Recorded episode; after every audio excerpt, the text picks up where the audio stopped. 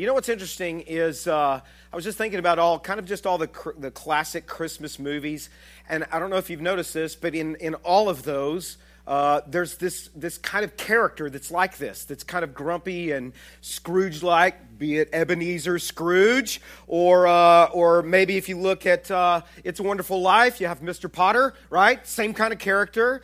Or you've got the Grinch that stole Christmas, or maybe even more contemporary, Christmas Vacation, right? You've got the, uh, you've got the boss the corporate boss that gets everyone the jelly of the month club instead of you know the big the big christmas bonus. There's always this character that's like this in all of these christmas movies you know? This recurring self-centered miserable kind of characteristic that's in a lot of these characters. It's funny how each of these movies they really do such a good job of communicating why those folks are so miserable or why what makes them so bitter or so kind of cantankerous. And we know you know, in our hearts when we watch those shows, whenever you're watching them at Christmas time, we know what makes them unhappy. We understand this whenever we, we recognize the fact that, that the word miser is really just one letter off from what? Misery. A person that's a miser is often miserable. But if we're all honest, you know, there are certain times it's easy to have a bit of a ball humbug spirit this time of year. Whenever you, whenever you kind of look at how commercialized, and we talk, we, we talk about this every year, we know this, how commercialized things get. It clearly happens when you see selfish behavior happening on, uh, on days like Black Friday or whatever, where people kind of get in brawls and, and they get in shouting matches over toys and electronics. And you just look at that. And you know what's interesting is that's just kind of become, it doesn't really surprise us when we hear about that. It's just kind of become part of our culture. It's kind of what almost what we've come to expect. Not saying that we do this, but we just know that it happens. We know that that goes on because there's just marketing companies have really kind of figured out how to appeal to our selfish nature. They know how to appeal to that. And isn't that the whole point of advertising? Especially this time of year, which is communicating that your life or your Christmas morning or your Christmas experience will not be everything that it's supposed to be unless you have and buy our product. And then you'll have the merriest Christmas of all. That's kind of the thought. I get tickled each year Whenever I think about this one uh, commercial that comes on generally every year, but it's in a different kind of form, but it's a luxury car uh, that is out in the front yard on Christmas morning, and they go out, and there's a big, gigantic bow on top of the luxury car that they've bought. The bow probably costs 500 bucks in and of itself. And I think to this, this does not translate to Saginaw. Just saying right now, okay? This, that, they're not speaking Saganese, is what we call it around here. It would be better if it were a shotgun with a bow on it, right? That would maybe, or a, or a camouflage pickup truck with a camouflage bow. Am I talking to the right people? Right. That would translate, but I mean, we just kind of crack up because I'm like, who does that, right? not saying it couldn't happen in Saginaw, but that might be a little bit more of a Highland Park commercial or a Southlake commercial, not Saginaw. But seriously, it's really easy to get consumeristic this time of year. And, and one of the things that's also really easy is to turn our focus inward where we really think about, when we do think about spending or we think about using money, it's easy to think about using it, maybe not so much for ourselves, but let's say it this way maybe so much for our families. And we turn our focus kind of inward upon our families, or, or maybe not in that sense, but what about as a church? It's really easy as a church to turn your focus inward and to where what you bring in maybe is spent for yourself or whatever. Churches do this all the time, especially churches that get in building programs and are building brand new buildings, right? I mean, it's easy to get to the place where we think about what we're going to bring in. We're just going to spend that upon ourselves. And I admit this, that there's a little bit of, of me that can identify with Ebenezer Scrooge. I can identify a little bit with him. The staff, they're constantly asking me for extra piece of coal for heat on the, you know, certain days of the year. They say, they might laugh a little bit at me. They laugh at my face, but I know they laugh behind my back. They say I squeak a little bit whenever I walk. It's been said that I'm a little bit tight. They laugh whenever we're in a staff meeting and we start talking about spending money. They laugh because I have these two veins that are on the side of my head that are normally there. But when we start talking about spending money, they start pulsating and they, they, they call them my little friends. They're moving, is what they say. And, and so they kind of laugh. I've been known to be called tight, all right? I prefer to say frugal. All right? It's a little more frugal. And when you're a church planter, you kind of learn that early on that you've got to make every penny go as far as it possibly can. And that's what God kind of taught me early on. But here is something that I have learned. Uh, there's, there's, a, there's a, a huge difference in being a good steward of God's money and being stingy. Amen, right? There's a big difference with that in being a good steward and trying to make, make sure that things are being used properly. There's a big difference in that. And, and, and you can still, I've learned this, be very frugal with money and still be very generous. You can be a generous person. So, so what I want to pose to you this morning is this. If you ever feel that kind of Ebenezer Scrooge kind of heart or whatever, and we all can get that at certain times, and maybe where we want to be a little more close fisted with what we have, how do you de Scrooge your heart? How do you do that? Is it possible? Is it wise even? Maybe when the when the economy can certain times be unstable is that a time where we should withdraw? And maybe things are kind of on an uptick right now but what do we know? We know markets fluctuate. They go up and down. Economies fluctuate back and forth. Or maybe maybe eh, you know in your own life things are unstable in in the financial department. Is it possible though to still be generous is it possible to be generous and are we supposed to be generous when we're only prosperous or when we are affluent? Is, it, is a generous spirit possible for all income levels? Or is it just maybe when you reach a certain income level and then you have, what do we call it, discretionary funds, and we'll be generous with that? Or should we just be, as believers, just generous in general? How should we be? Right? What is that? How, what, what should that characteristic look like? Well, I think that what we'll find in the Word of God is that generosity is really all, it's not a matter of your income level, it is a matter of what's going on in your heart. That's what you're going to find in the scripture. The answer to these questions are found in remembering that as we're in this Christmas season, right, it's really about celebrating what we have already received through this incredible gift of Jesus Christ as our Savior. And that Jesus, and we say this all the time around here, has blessed us to be a what, church? A blessing. We have been blessed to be a blessing to others. Well, I want to show you this great example of a generous mindset that we find in this Christmas account of the wise men in Matthew chapter 2, verse 1. They're called the Magi, and they're these mysterious stargazers, okay? And here's what we find in chapter 2, verse 1 in the Gospel of Matthew. The Word of God says this Jesus was born in Bethlehem in Judea during the reign of King Herod. And about that time, some wise men, uh, wise men from eastern lands arrived in Jerusalem asking, Where is the newborn king of the Jews? We saw his star as it rose, and we have come to, say it with me, church, what? Worship. We've come to worship him. We're, we're seeking him this one that we've been coming after. Now, there's not a whole lot that the scriptures tell us about these guys. It's really interesting. When you start thinking about them, and, and, and as I was kind of breaking this down and looking at this for myself, Matthew doesn't give us specific details about them. They're kind of mysterious a little bit in the way that they show up, right? Following this star, the way they express their generous worship, and then they leave. They're not mentioned anymore.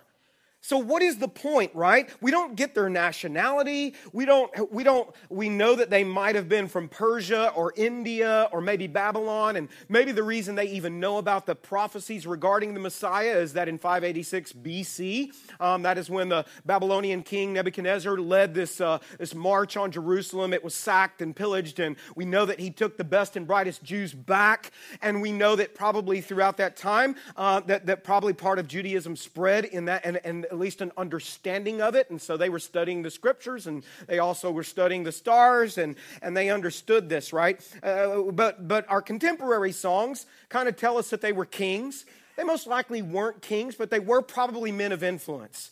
Um, what, do, what do our songs also say in tradition? There were three of them.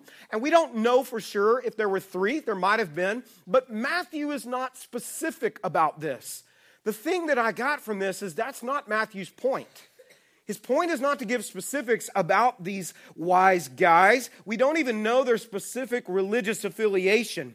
But it does make me wonder why did Matthew feel as led by the Holy Spirit led him, drawn to record their account?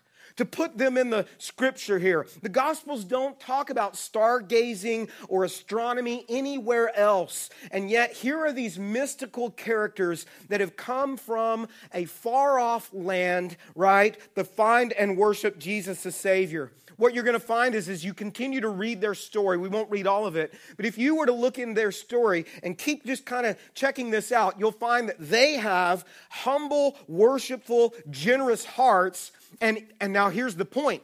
And there is a stark contrast, and this is what Matthew is doing a stark contrast with the prideful, self centered, and, and jealous kind of heart of King Herod, who is the king of the Jews at this point. When they were both made aware of Jesus' birth, there were two responses. And this is what is being pointed out. Their responses are incredibly different. Matthew's making this point. He records that the wise men had heard that a king had been born, and now their response is this it's a heart of worship. Their response is this it's generous and open hands with, with worship to this king. They come with humility. They bow down. They pay homage to him. They, they honor him.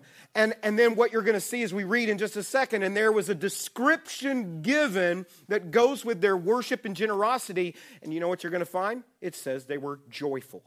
It says they were filled with joy. But when you look at Herod and you look at this king, do you remember what his response was like? He was hard hearted. He was prideful. He was tight fisted, clinging to his kingdom, right? He was manipulative. And you know, if you were to look at him, you would find he was jealous. You would find this also about him. This would be a characteristic. He was miserable. Very much like the characters that we see in all the classic Christmas movies.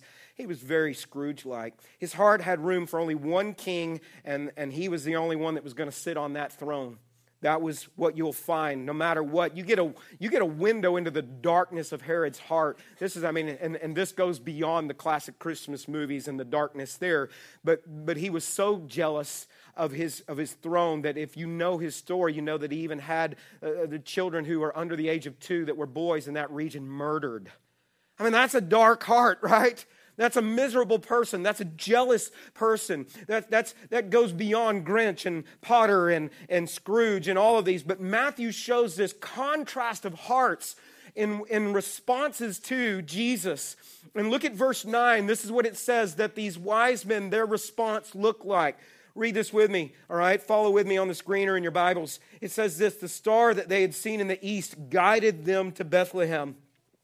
It went ahead of them and stopped over the place where the child was. When they saw the star, they were filled. Everybody say it with me. What happened? They were filled with joy. That's, that's the response, okay? They were different than Herod. They were filled with joy. They entered the house and saw the child with his mother, Mary. And they, look at the postures, bowed down. They worshiped him they opened their treasure chests and they gave him gifts of gold, frankincense, and myrrh.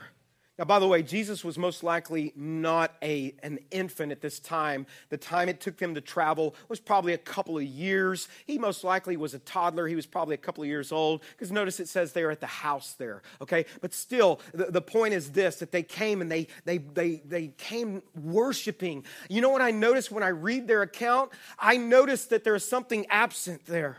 They didn't make one request. They didn't come seeking anything for themselves. They didn't ask Mary and Joseph for anything.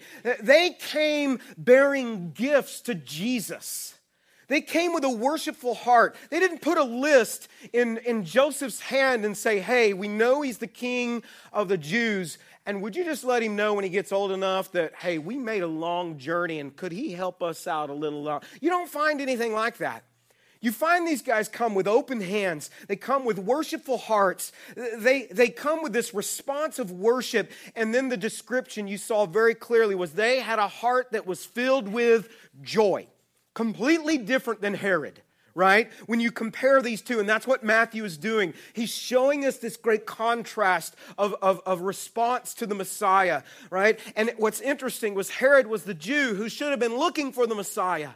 And yet he's so uh, just opposed to this. And, and, and, and these other guys were not Jews, and yet we see that there's a worship that's taking place. Whenever I look at these guys, when I look at these two characters, it begs a question for me to ask this. I had to ask this, ask this to myself this week, and I want you to ask yourself this this morning. Which of these two characters best demonstrates the state of my heart in response to Jesus? What, what does it look like? What does my heart look like in response to, to being reminded of why Christ came and that he came and humbled himself as a child, right? And we know that he's the King of Kings and Lord of Lords. But am I generous and joyful in response to Jesus or am I stingy and miserable? I mean, really, I, I think it's a good thing to ask ourselves this on a regular basis. Am I a joyful person? Do I get excited about giving? Am I, uh, uh, do I love to live with open hands and sharing with others? Or am I really more uh, Scrooge like and Potter like and Grinch like, you know, where it's kind of focused, uh, turning inward? What is my response to Jesus? I will say this that being generous does go antithetical to what our nature is. I mean, I'm being honest with you. I have to cultivate this. I have to work at this. Um, uh, I, I, am frugal, but I also, there have been times where I probably could be pegged as stingy. I probably could be pegged as selfish. I mean, I have to really watch this in my life. And I, I think it's something that we all have to watch because it's in our nature to be selfish. It's in our nature. You don't have to think about this. If you have small kids or you've had small children, did you have to teach them how to be selfish? No. I mean, they get that pretty easily. They get it, right? One of the first words we all learn is this mine, right? When we have a toy. What do we have to teach, though? We have to teach them how to share. We have to teach them to share with others that that's really the better way because it doesn't come natural. Now, some maybe are more generous with others, some are maybe more, more stingy than others. Um, we have to teach them how to share. We crack up every year. We think about this every year because my son Luke, he's in the service and he gets, he gets pointed out some. But, but when Luke was about three, okay, Luke was the firstborn uh, son uh, or firstborn child in both sides of our family. So at Christmas time and at birthdays, let's just say the child might have been a little spoiled by grandmas and grandpas and everyone else, even aunts and uncles, and us as well. And we crack up every year because whenever Luke would open presents, he would he would have so many. I mean, it was like eh, eh, you know everyone was paying homage to the child, right? And he had so many gifts.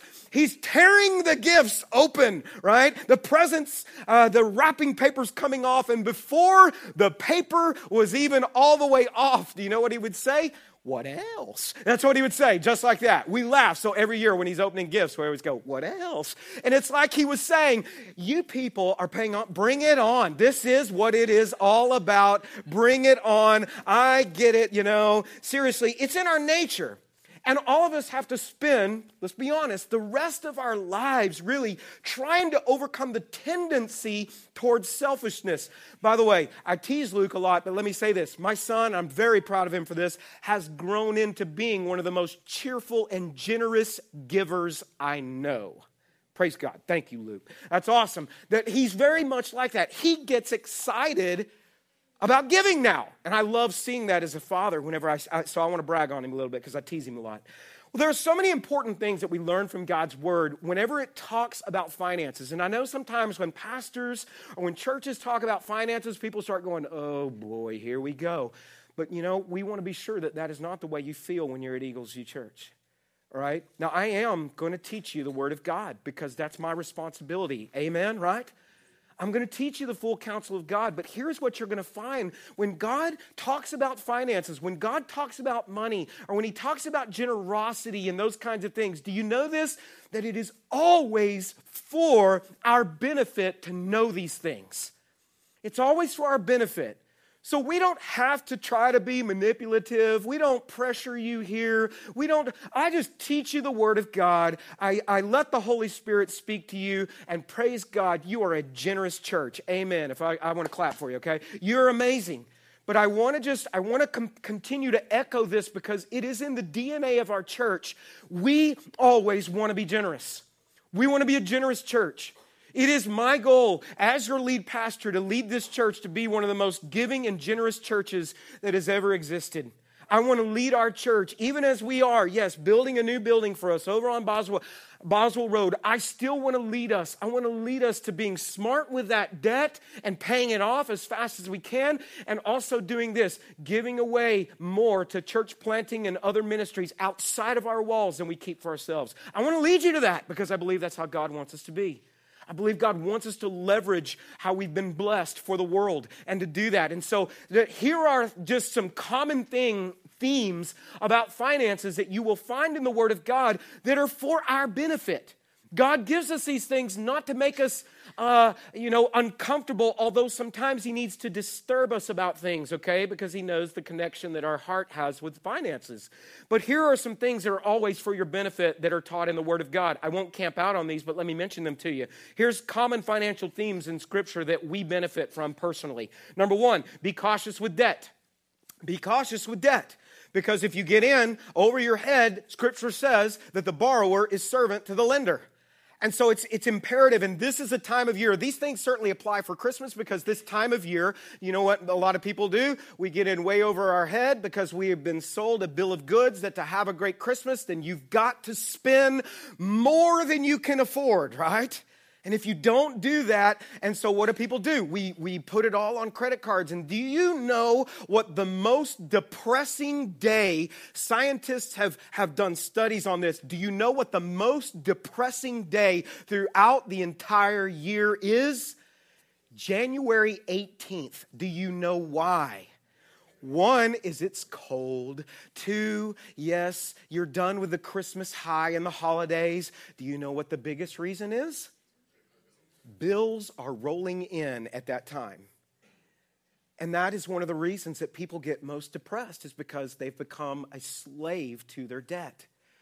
Now, we want to be certain that, that, you know, we're not saying that all debt is bad and all. I'm just saying we have to be cautious with this. We need to be smart with it. We always want to be smart as a church. We want to, we want to be sure that we're, we're doing this. And here's what leads to the next thing that is for our benefit. God teaches us these things because He loves us and He doesn't want us miserable right? So here's the next thing that he teaches us, and they go hand in hand. If you've been through Financial Peace University, Dave Ramsey calls it this. He says it like this act your wage.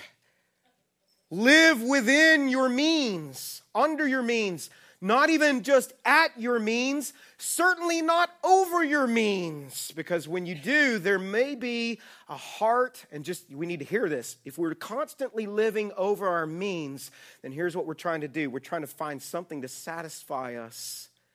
And God is saying that stuff's not going to satisfy you. In fact, it's going to depress you whenever you can't pay for it and it's gonna you're gonna be depressed. So live within your means. Be smart about the way that you handle this. If you're constantly living beyond your means you probably have and, and this is harsh but it's true you probably have a greed problem you probably are struggling with greed at some point in your heart, and you need to examine that, and you need to ask God to show you that if that's true. So don't get crazy with debt. Act your wage, right? Don't look for stuff to satisfy you. Now, here's the final thing that I want you to see that, and we're going to camp here for just a few seconds, all right? A few minutes here, is that, that you'll find constantly this is for our benefit in the Word of God. Here is regarding common themes of finances. This is a big one, and this is what you're going to find straight across the board is that we as believers should cultivate cultivate a generous heart and live with open hands. The word cultivate that I put in this is intentional because this is something that we must work at.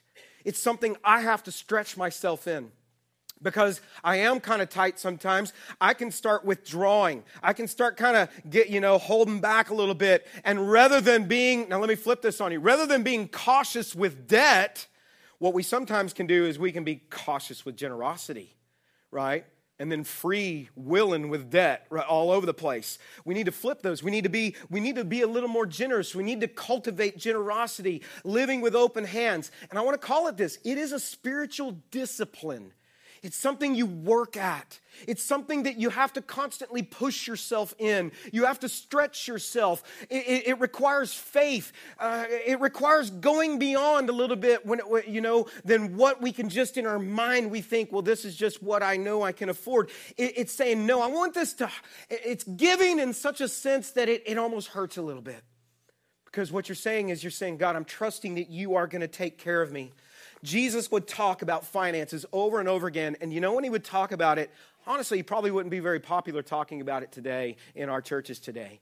He, probably wouldn't. It probably wouldn't be really popular. But I, I want to. I want to show you what he says. Uh, in fact, you'll find that it wasn't popular what he said back then either because Jesus knew that when he would talk about this, it disturbed people because it would disturb maybe what their gods really were. Maybe their God was money or their idol was money or possessions or whatever. But let me just show you two places very quickly where Jesus was always saying things like this regarding finances, causing controversy. He would say in like Luke chapter 16, verse 13, he would say things like this No one, and he was talking to the religious people, religious leaders, and he would say this No one can serve two masters, for you will hate one and love love the other. You will be devoted to one and despise the other. Now, this verse is fascinating to me. You cannot serve God and be, what does it say? Read it with me enslaved to money. Enslaved. I love how the NLT translates that. Enslaved. What do we say? That the borrower is servant to the lender. So he's saying this that, that a lot of people, and I know this to be true, a lot of times we want to be more generous, but sometimes we, we're not cautious with debt. We don't act our wage. And so then the next thing you know, we're so strapped that then the, the one thing that we take away is our generosity, right? And, and God's saying, I don't want that to be the case in your life because it makes you miserable. He goes on and he says this. Now, watch this. The Pharisees, they are the religious leaders, they dearly loved their money. When I think of the Pharisees, I kind of think of that Scrooge like, Mr. Potter like, Grinch like character. Again, they dearly loved their money and they heard all of this. And what was their response to Jesus? They scoffed at him. They didn't like what he was saying. He made them uncomfortable. They needed to be disturbed, though, by the way, as you know their story. Then he said this to them You like to appear righteous in public and then he took the mic and he dropped it and he walked off, okay? Because that is a kaboom. You like to appear righteous in public, but, but check this out. What does he say? But God, God knows your, what does it say, church? Your hearts. He knows your heart. He knows my heart, right? He knows this. You, it, it, their giving was all about appearance. Their giving and their relationship with money was this. Write this down. Our relationship with money is tied to the condition of our hearts. Jesus would tell stories like this to drive home these points. Let me just quickly take you to this story. He would say this in Luke chapter 12, talking to same groups of people like this. He would say this, and, and let him speak to us today. Then he said, verse 15, beware. When Jesus says beware, we really need to be caught. We need to listen. We need to, he's giving us a piece of, of advice to help us. Beware. Guard against, you got to cultivate generosity. Guard against every kind of greed because it can creep in our lives, right? Life, he says, is not measured by how much you own then he told them a story, and Jesus would do this to drive his point home. He was a great illustrator. He said this A rich man had a fertile farm that produced fine crops. He said to himself, What should I do? I don't have room for all my crops. Then he said, I know. I'll tear down my barns and build bigger ones. Then I'll have room enough to store all my wheat and other goods. I'll sit back and say to myself, I think it's funny that he says this to himself, my friend, right? My friend, you have enough stored away for years to come. Now take it easy. Eat, drink, and be what? Merry Christmas, right? Be merry. But God said to him, say this one with me. What does God say? You, you say it with attitude too. You fool, right? You fool. You will die this very night. Then who will get everything you worked for? Yes, a person is a fool to store up earthly wealth but not have a rich relationship with God. Now, whenever I look at this, I don't see anything in this passage that's overtly evil about this guy.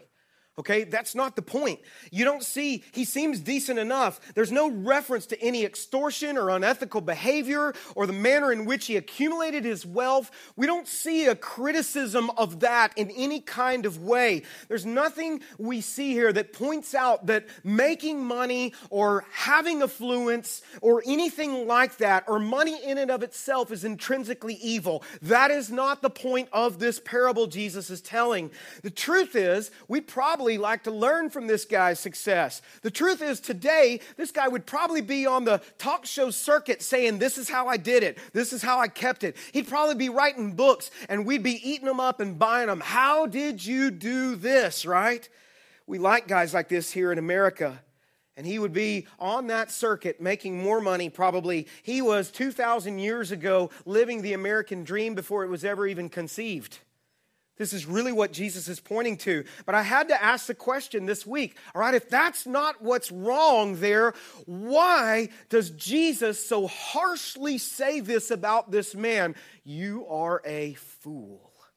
What did he do to deserve to be called a fool? Look back at the parable in the heart of the parable in the heart of the man, and you know what you're going to find? I want to read it just quickly to you again. He said to himself, What should I do? I don't have room for all my crops. Then he said, I know I'll tear down my barns and build bigger ones. Then I'll have room enough to store all my wheat and other goods, and I'll sit back and say to myself, my friend, you have enough stored away for years to come. Take it easy, eat, drink, and be merry. Who was this guy thinking about the most? That's really clear, isn't it? It's so clear when you look at the personal pronouns in this. And Jesus probably made people laugh who were listening when he was telling this story because he was just he was just hilarious in the things that he would say. They probably started laughing because even when he's talking to somebody he's talking to himself where he says you know hey me you've done a really good job my good friend. Now i'm going to kick back drink up eat up and be merry. Did you notice this? He doesn't consult anyone else about his money. He certainly doesn't consult with God about his blessings and about his affluence. In the story, if you look at the pronouns, you know what you're going to find? It's really hilarious. Here's what you find I, I, my, I, I, my, I, my, my, my, my, I, my. That's what you find, okay? It's very clear why he was being called a fool. Very clear. I heard another pastor say this, and it stuck with me when he was talking about this parable. He said this There is no they in it, and there is no thee in it. Did you see that? There's no they and there's no thee. Only me. That's it. Only me. And he said, I've gotten all this on my own. Now I can go dine, wine, and recline. That's what I'm going to do. For me, myself, and I, that's just what he did. But do you know what I noticed? Jesus was not impressed with his portfolio. Jesus wasn't impressed with the way he handled this. Jesus called him a fool. And this story was long before Ebenezer Scrooge was ever conceived by Charles Dickens. But it's very interesting. Uh, he had an encounter with God, not the ghost of Christmas past, present, or future. He had an encounter with God, and God himself shows up and shows him how brief and fragile life is. And he says, On this very night, you will die. And you know what he discovered? You know what? I'm going about this the wrong way. Here's what, write this down. Why did he get the title of fool? He talked to the wrong person and he asked the wrong questions. He talked to the wrong person. He could have spoken to the right person. He could have said this God, you have blessed me. You've blessed me from my, my farm, my crops, my harvest. I have more than enough, and I have so much more than I've ever deserved. That's talking to the right person. And then he could have asked the right question God, you've blessed me so much with all of these things. How would you have me use it for your glory? It's all yours, anyways. That is talking to the right person, and that is asking the right question. You see, he's a fool by not doing those things. And I just want to be real clear about this message today, real clear about this parable today. This is not an anti money, anti savings, anti retirement, or anti planning, or any. That's not the point of any of this. It is not anti affluence. It doesn't say that it's anti affluence. His possessions and his success was not criticized, but his unhealthy relationship with money was. That's why he was called a fool. It's criti- criticized by, uh, he's criticized by the way he thought he was successful. the manner in which he thought. It's criticized that he thought that this was all for himself and that's all that he wanted to do, right? And so it was criti- he was criticized because he was selfish. And Jesus, the one who loves us and wants us to live a full and abundant kind of life, he wants us to ask, God, how do you want us to use the blessings that you have given us in our life?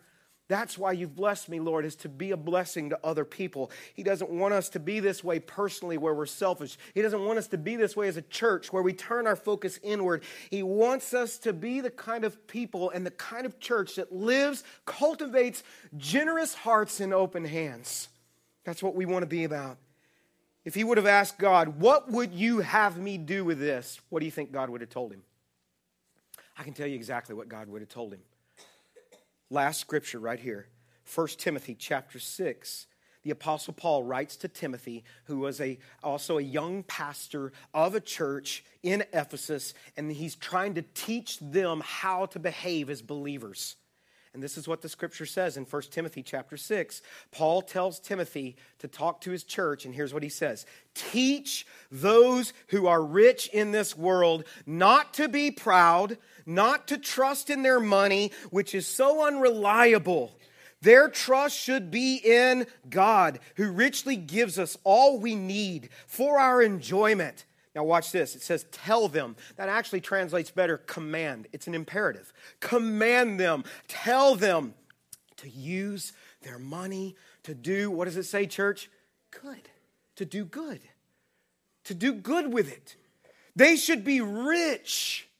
I love how he uses the play on words. Rich in good works. And what's the next word? And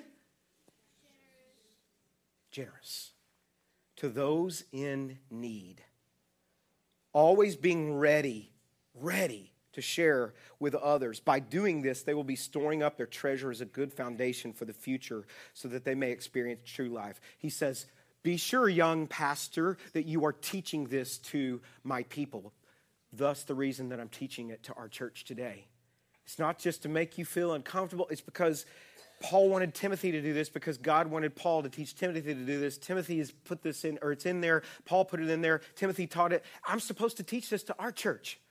I'm supposed to be sure that we're generous. I'm supposed to be sure that we live with open hands, that it's not about us, that we become a generous kind of people, right? He says, teach those who are rich in this world. And I know it's easy to get to the place where we say, well, that's not me, man. That's for Bill Gates. That's for Oprah. That's for this, these people that have a. Do we realize this that there are 4 billion people in the world that live on less than $3 a day? And so here's the thing that I would ask Do we realize and can we just agree that we are all blessed? Amen, right? You get to go home and have a warm house to go home to. You're blessed. I'm blessed. We're blessed. Rich in this world, that's us. And then he says, don't put your trust in money because it's unreliable. Think of it this way. What if there was a guy, uh, by the way, there've been, there've been, uh, money is reliable. The economy can be unstable. It goes up and down, right? Markets fluctuate. You know since 1948, there's been around 11 or 12 recessions, depending upon who's defining it. That's up and down where people have lost lots of money in the markets back and forth. Some have made a lot, but some have lost a lot. Maybe you've experienced that in the last 15 years where it's unstable. He says, Don't put your trust in that. Put your trust in God. Don't put your trust in money. Think of it this way it'd be like a, a man that, let's say, he had uh, every five or seven years, he would get a new wife and, and he'd get rid of the old one, right? And, and every five to seven years, and let's say he's going on his, on his 11th wife, right? You would look at that and say, man, that guy is so unstable, right? He's so fickle, right? But what would you say about wife number 12? You follow me? You'd be like, man, she's a fool to trust in that guy. Do you see the analogy? Don't put your trust in things that are so fickle and unstable. Paul says, but tell them to do good. Tell them to be generous. Tell them to live with open hands. Be generous. And I, I love this church for so many different reasons, but you know why one of the things, uh, and one of the reasons why I love you so much is because you already get this. You've gotten this. So many of you have gotten this, and you're so good at this. You're so generous, and I love being part of this with you as that we're impacting our culture. We're giving in such ways. And, and you know, and we tell you, when we tell you about these things, we don't pressure you. We just tell you with transparency, we tell you with urgency, and you always step up to the plate. You're a generous church, and I'm thankful for that. And I want that to always be the heart of EVC. God gives us these things for our benefit for our benefit because when you are generous, you're joyful. You're not miserable. You're joyful when you're, you're generous. Here's some practical things. If you want to know, how can I de-Scrooge my heart, right? If maybe I'm struggling with this, here's some really practical things right here at Christmas time you can do. Help someone maybe in a third world country. Maybe you can get involved. Maybe, maybe through Compassion International, who we support. Many of you have sponsored children. I believe we've got like 130 children that are sponsored by the people of EVC. That's fantastic. You're changing lives by that. But you know, one of the things that you can do maybe instead of just buying a bunch of gifts that are going to get regifted or, or you know, it's going to get thrown in the trash or whatever, you know, like uh, the Grinch talks about or whatever, you know that you can go to Compassion International, their website, and you can buy like a goat for a, uh, for a family that they'll use it for milk and all the needs. You can buy that goat for a hundred bucks uh, you can do that in someone else's name as a gift. A few years ago, my mom and dad both said, they said, don't get us anything, we'll just regift it or we'll just throw it away or whatever, you know, or whatever. They didn't really say that, but, but they said this, we would much rather you buy something like this it's going to go to somebody so we bought a goat for a child somewhere else and i was able to give my mom and dad a card that said i got your goat all right all right so Get that? Right? Okay. And so you can do something like that. Or maybe it's not that. Maybe it's like living water, right, Perry? They always need more donations, and you're providing water for someone in another place. We take clean water for granted. But all over the world, Perry knows they don't have clean water. I'm just saying, just think outside the box. Do you hear me saying? It's not about coming inside here. This message today is you giving and it all going outside of these walls. 100% of it outside of these walls. Maybe you also could, uh, uh, here's a second thing open your hands maybe and look around and see the needy around us in our own community, maybe within our own church. Maybe get involved in Community Link. Did you know that one in six people, which is, by the way, I don't know if you know this, but your church is one of three churches that we were the founding churches of that great ministry. We were involved in, they provide food for hungry people all over. One in six people of all ages struggle with food insecurity in Tarrant County. One in four children do. So you can give to that. They're always needing more food. They're always needing more volunteers, right? Or maybe God will call you to assist a, a, struggling family in our church. When you see that and you'll open your hands and, and, and de-Scrooge your heart a little bit, right? And here's the third way that you can really get involved. Generously support our EVC Go first, first, uh, first gift offering. EVC Go is everything that's outside of the walls of our church. It's extending God's kingdom. It supports the work in Honduras. It supports the church planting in Montreal. Do you know one of the churches that we have been helping through our first gift from last year baptized 161 people this year so far? Praise God for that, right? And and yeah, I think God does deserve a hand clap for that. That's because of the generosity of churches like ours and us partnering with other churches across the country where they are reaching the Quebecois people. It helps uh, when we give to the first gift offering, it helps, it's going to go towards also uh, us building uh, a, a home for a disabled veteran that's going to start in February. That's the kind of church I want to be a part of, right? I want to be a part of a place that's generous. And we're making a difference in people's lives. I want to invite you to get involved. And those, those are just practical ways to de Scrooge your heart and to ask God to do something powerful. And when you give like that, it makes you joyful. And when you're joyful, it lights up the world around you. Watch this closing video.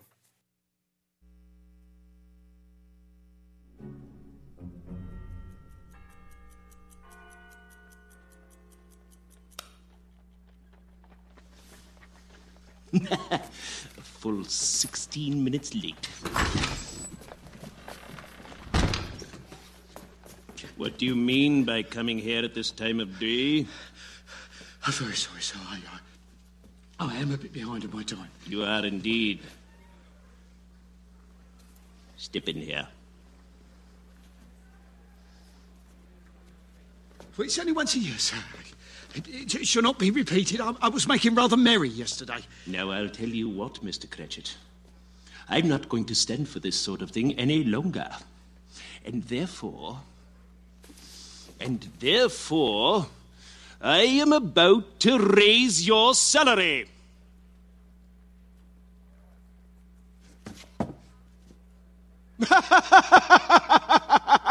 Merry Christmas to you, Bob. Merry Christmas, Bob. My good fellow. Then I have given you in many a year.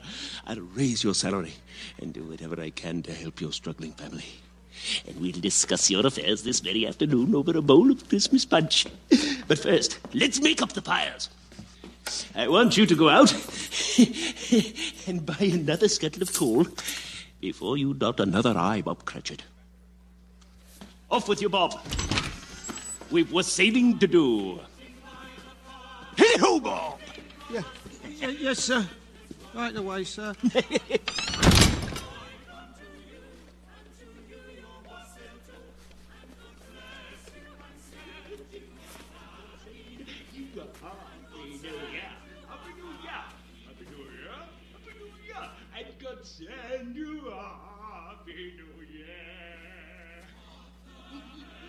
And Scrooge was better than his word.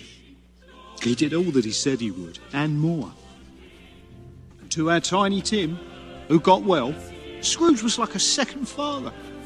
He became as good a friend, as good a master, and as good a man as the good old city ever knew. And it was always said of him that he knew how to keep Christmas well. And so, as Tiny Tim observed, God bless us everyone!